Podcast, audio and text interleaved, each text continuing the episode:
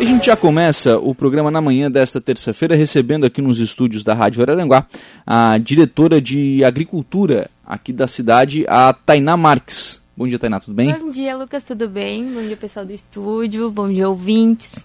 Começar te ouvindo, o, o Tainá, sobre esse novo implemento né, que chegou aqui na, na cidade. Está em exposição, inclusive, né, aqui em frente à, à Prefeitura de Araranguá. É uma colhedora de colhedora várias vezes eu ouvi colheitadeira de, é. de outros, né? Imagino que seja para outras áreas, né? É porque é similar, é o um nome técnico na verdade, né? Mas uhum. elas servem, ela serve para colher. Uhum. É... Faz, o serviço é parecido. Grosseiramente é para colher. É, agora a gente está em época de safra do milho, né? Que muitos agricultores usam para fazer silagem, é, para servir de subsídios animais, né? Ração e afins. E esse equipamento estava assim na expectativa. É, os agricultores chegavam, perguntavam quando que a gente ia comprar, quando que a gente ia adquirir, porque ela consegue, é, ela é mais ágil que a nossa encilhadeira atual, uhum. porque ela consegue colher dois canteiros por vez no espaçamento menor. Então, em curto, é, em curto período de tempo, ela colhe o dobro do que a nossa atual está colhendo atualmente, né? Uhum. Então, ontem a chegada dela, já teve vários agricultores já querendo agendar horário para conseguir já utilizar esse novo equipamento. Esse é para colher silagem? É para fazer silagem. Pra fazer silagem. Isso. Tá. Ela colhe o milho. Certo. E daí com o milho ela, eles fazem a silagem. Uhum. E aí a partir de quando ela fica à disposição? Uh, já, já, já, está. Já está. Hoje vai ser tirada ali da exposição. É, como teve muita procura, né? A gente emite é, as taxas de uso ali na prefeitura.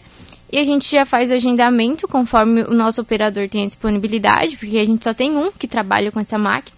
Uhum. Então a gente tem que respeitar os horários, fazer todo, toda a agenda para conseguir atender todo mundo. Mas imagino que o pessoal já na expectativa já tem, já tem procura para agenda para esse, esse implemento. Uhum. Não, ontem eles já estavam a. a hora que viram, a hora que viram a foto já na frente da prefeitura, já, já começaram a procurar. Isso é importante, porque às vezes o pequeno agricultor não tem acesso a um equipamento desse, né? Para ele comprar para ele, não dá, né? Sim, hoje a Araranguá, é, ela dá muito suporte ao agricultor, ao pequeno agricultor, agricultor familiar. Porque temos equipamentos para plantar, para uhum. colher, é, temos as nossas horas, os nossos trator terceirizados que podem fazer o processo de adubação. Então eles não precisam ter nenhum tipo de equipamento grande. A, a prefeitura consegue fornecer isso é, através de taxas é, sim, sim. Um, um, pouco menores do que é, as taxas dos operadores particulares. Então eles conseguem fazer todo, toda a safra deles sem muito trabalho, sabe? Uhum. E é rápido? A, agenda ela, é, ela gira rápido? Sim, sim consegue agendar para uma, uma semana para outra, uhum, enfim? É, é rápido, a gente consegue sim. Porque como a gente tem também esses terceirizados, exemplo, a encilhadeira. A gente tem encilhadeira, um terceirizado também tem encilhadeira. Uhum. Agora é época de usar muito encilhadeira, então a gente consegue dividir, porque o valor da taxa é o mesmo. Então, pelos polos, ah, porque aqui em Araranguá a gente trabalha por polos, né, o nosso agendamento. Ah, vamos ir lá na Sanga da Areia. Eu tenho um, um, um operador terceirizado lá. Então, aquela pessoa que quer fazer silagem, a gente já marca com o terceirizado que já está lá mais próximo. Então, a gente consegue utilizar todo, é, todo o recurso que a gente tem, né? Sim, pra conseguir vai, atender todo mundo. Já vai deixando tudo uhum. previamente preparado, né? E a agenda Sim. já feita para atender o pessoal quando, quando Sim. Porque a grande dificuldade é que todo mundo precisa na mesma hora, né? Exatamente. Porque a, sa a safra é na mesma hora, hora colhe na mesma hora, vai precisar adubar Sim. na mesma hora. Enfim, é tudo muito parecido, né? Uhum. E aí é tem é que ter muito equipamento num curto espaço de tempo. Por Exatamente. isso que é importante da, da terceirização, né? Para ampliar, às vezes, aquilo que a prefeitura não consegue adquirir, né? Sim.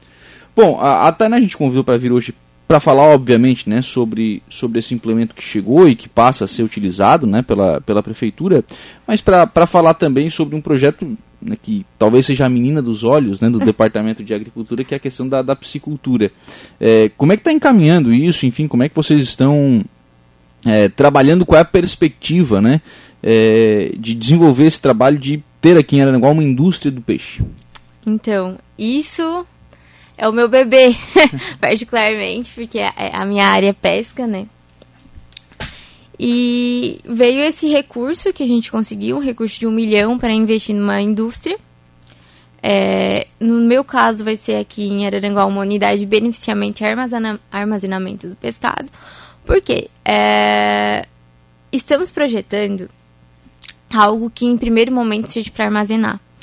Mas se tudo ocorrer muito bem, estamos prontos para filetar. Porque a filetar filetagem... é fazer o filé. Isso, tá. isso. isso.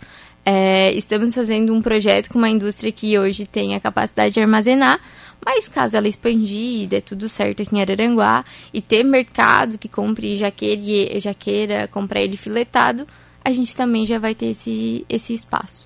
Aí é só questão de comprar é, equipamentos, mesas e afins, mas o espaço, que é o mais importante, a gente já vai ter. Uhum. É, é algo assim que eu estou particularmente trabalhando desde o início desde a época que eu entrei aqui na prefeitura como estagiária, eu já estava plantando a sementinha para a gente conseguir trazer essa unidade de beneficiamento para cá. Uhum.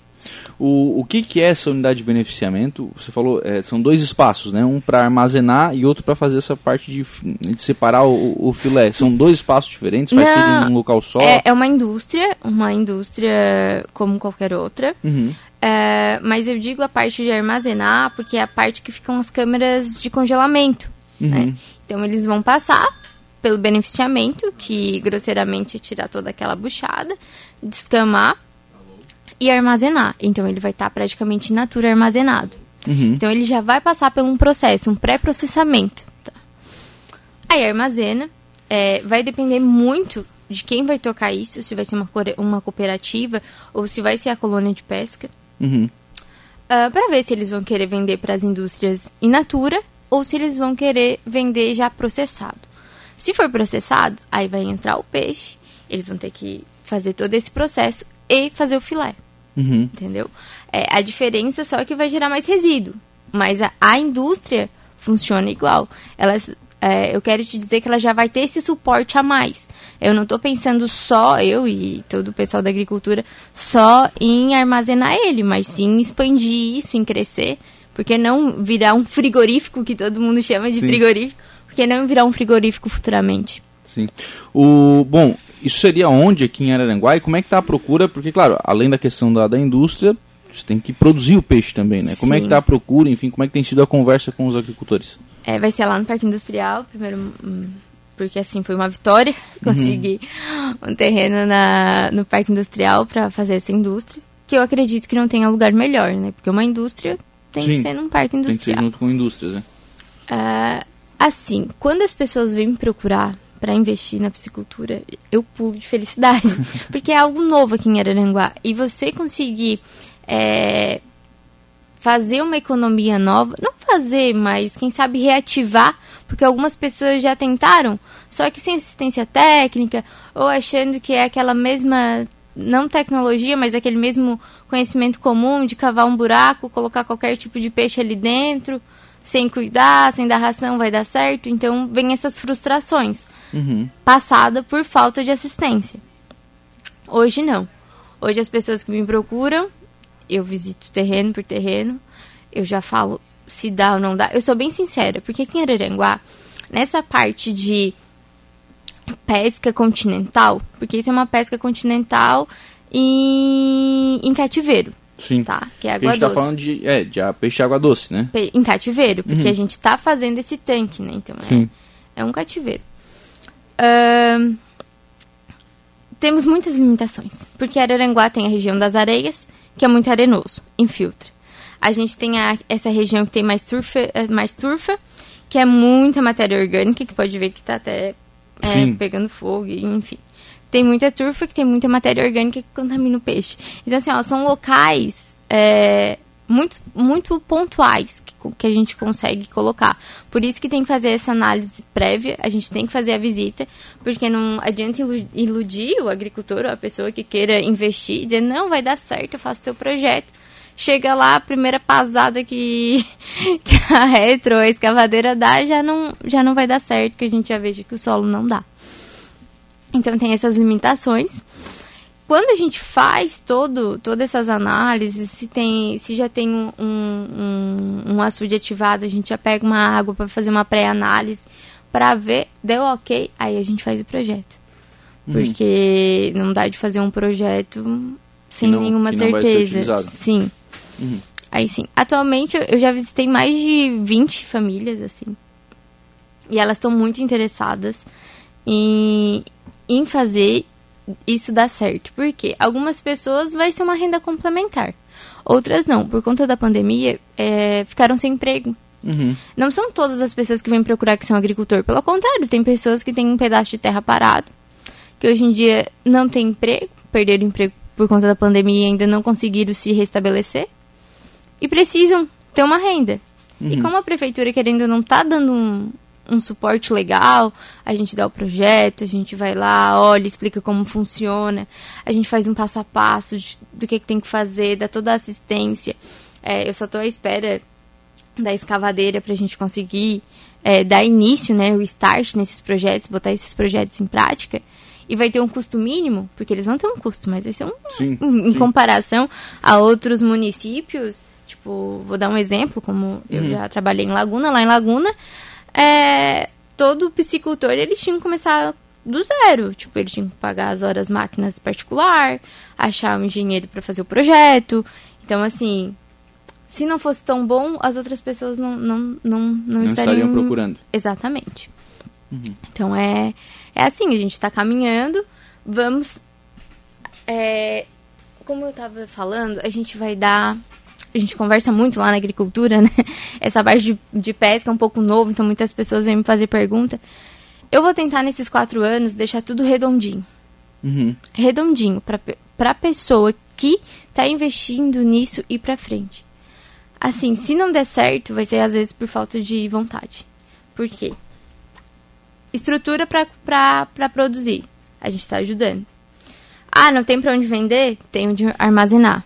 Uhum. Ah, armazenar deu, não deu certo, não sei o quê, nananana, a gente indica a indústria para vir comprar.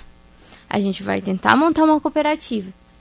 A cooperativa não posso dar certeza que eu tenho que ter pessoas interessadas a formar essa Sim, cooperativa, claro. né?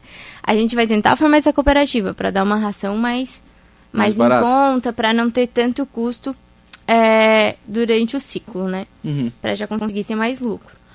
Ah, não tenho como pegar o meu peixe tirar, fazer a despesca e levar para a indústria. Hoje a gente está atrás de um caminhão frigorífico.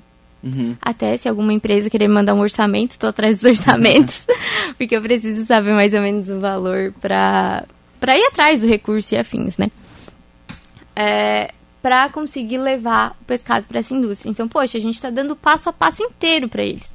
A gente está, assim, colocando todos os equipamentos Fazendo, que precisam. Vocês estão montando a indústria, na verdade. Tudo, tudo. Uhum. A gente está montando todo o ciclo de reprodução.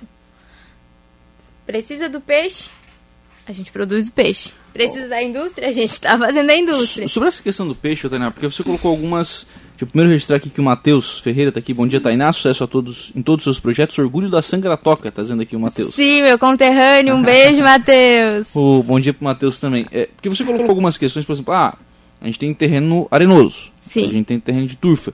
Isso, isso vai eliminando áreas da, da cidade, né? Isso vai eliminando áreas que a uhum. produtividade não vai ser legal e tal. Sobra área porque a gente tem uma área já plantada também. Sim. Bom, às vezes o cidadão do que tem lá arroz não vai tirar o arroz para colocar para fazer as para fazer o, os tanques de peixe. Vai sobrar área para isso? Sim, sim, Araranguá é muito extensa.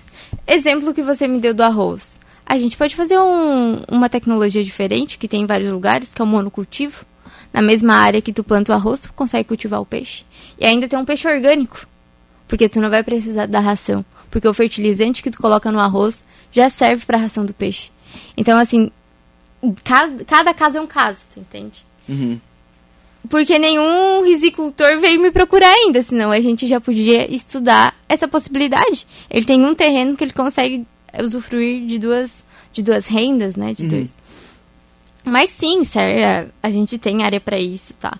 É, porque são bem limitadas as áreas que não que, que a gente não consegue implantar.